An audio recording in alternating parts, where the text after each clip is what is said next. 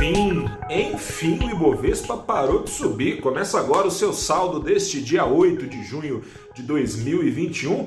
O Ibovespa engatou até a sessão passada oito altas consecutivas com seis recordes em sequência.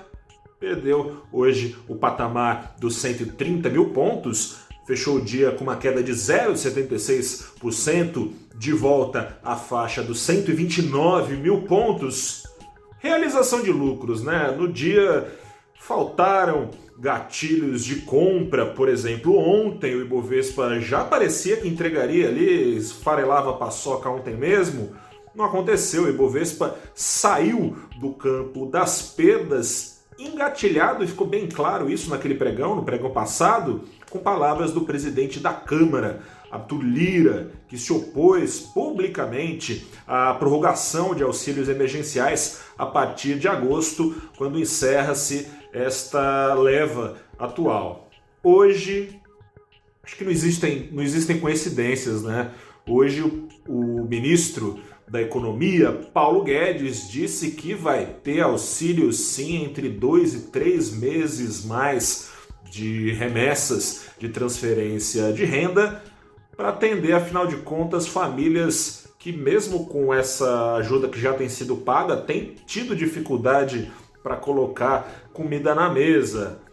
A conta, o Ibovespa, portanto, esbarrou, é, depois de algum alívio na sessão passada com risco fiscal, esse alívio esbarrou na realidade social e eleitoral, né? É, social, porque, como dizia, é, mesmo com essa ninharia é, que tem sido paga, já é, é pouca coisa, é pouca coisa, mas para quem está com fome, uma garfada é melhor do que nenhuma garfada, né? Isso vai ajudar 14 milhões de famílias que estão uh, na pobreza, na miséria, na faixa ali do pouco para viver e o suficiente para sobreviver.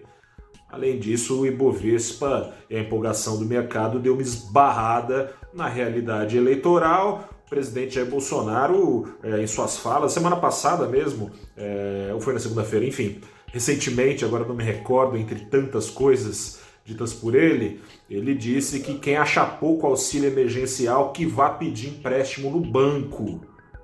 Tá subindo o juro, aliás, né? Isso aí prejudica especialmente os mais pobres. Seja como for, embora na retórica ele não se demonstre é, a pessoa mais empática do mundo, mais solidária do mundo, na conta fria eleitoral não tem muito o que fazer, afinal de contas, lá no Nordeste está a base importante do seu principal adversário nas eleições do ano que vem, o ex-presidente Luiz Inácio Lula da Silva. E lá no Nordeste está também base importante dos recebedores de auxílio o presidente Bolsonaro não está, é, de acordo com as pesquisas, exatamente em posição de recusar o apoio dessa base eleitoral ou de brincar com o risco de perder votos dessa base enorme de trabalhadores é, na região norte do país, na informalidade,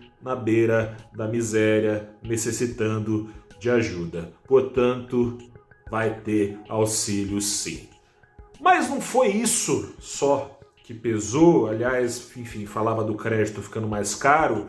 Que pesou que pode ficar ainda mais caro, porque os juros podem subir mais do que se pensava. Isso, isso ficou no ar hoje. Já começou com esse cheiro aí de Selic subindo mais do que estava previsto é, para quarta-feira que vem.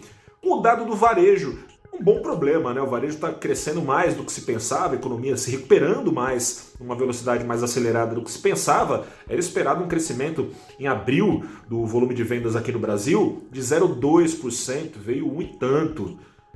Coisa pra caramba, né? Muito acima do que era esperado.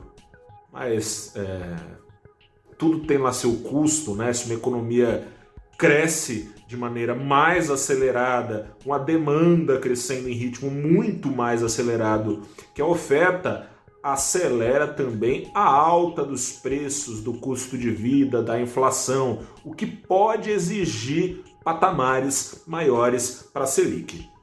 Esse cheiro de Selic alcançando degraus antes impensáveis nas próximas reuniões do Copom, o Comitê de Política Monetária do Banco Central, que se reúne na próxima quarta-feira, esse cheiro foi reforçado pelo próprio presidente. Palavra de presidente tem peso. Presidente do Banco Central, Roberto Campos Neto. No último, no último comunicado do Copom, ficou lá prometido, avisado, contratado que viria um novo ajuste de 0,75 ponto neste dia 15 na Selic. Seria o terceiro dessa intensidade que conduziria os juros no Brasil ao patamar de 4,25% ao ano.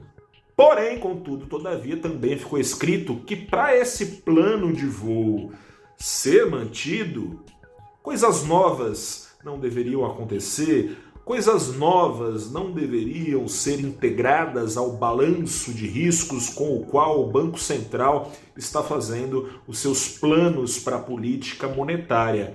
De acordo com, com, o Campos Neto, Muitas coisas aconteceram nessas últimas semanas e isso será avaliado no decorrer dos próximos dias para que o Banco Central tome a decisão na quarta-feira. Ou seja, já não há mais garantia de que a alta seja de 0,75. O mercado, a gente ficou sabendo nessa segunda-feira, na média dos analistas, o mercado não aposta que o Banco Central consiga entregar uma inflação em 0,25% ao ano, abaixo desse teto da meta. A meta é de 3,75, teto 5,25. O mercado já está apostando em 5,44% em 12 meses terminados em dezembro.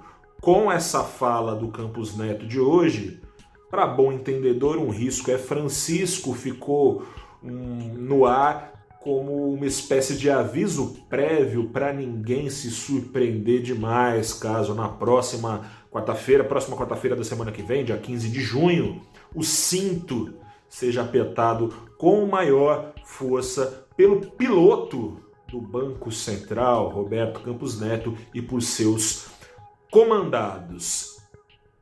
Não falei do dólar? O dólar no mundo todo ficou mais alto. Hoje cravou no 0 a 0, mas não é que foi 0,1 para cima, 0,1 para baixo, 0,2, 0,3, não. Cravou no 0 a 0. Exatamente na cotação que abriu, que fechou ontem, fechou hoje também aos R$ 5,03. A pressão no mundo todo era de alta, mas essa antevisão de juros mais altos, o que pode continuar atraindo, intensificar a queda do dólar aqui no Brasil, o preço atraindo mais moeda americana e contendo a sua fuga do país via juros mais altos. O Brasil está saindo na frente, subindo juros e aumentando, diminuindo é, o diferencial de juros para os outros países, é, aumentando esse diferencial, atraindo mais moeda americana, portanto, o dólar contrariando o fluxo mundial ficou cravado no 0 a 0.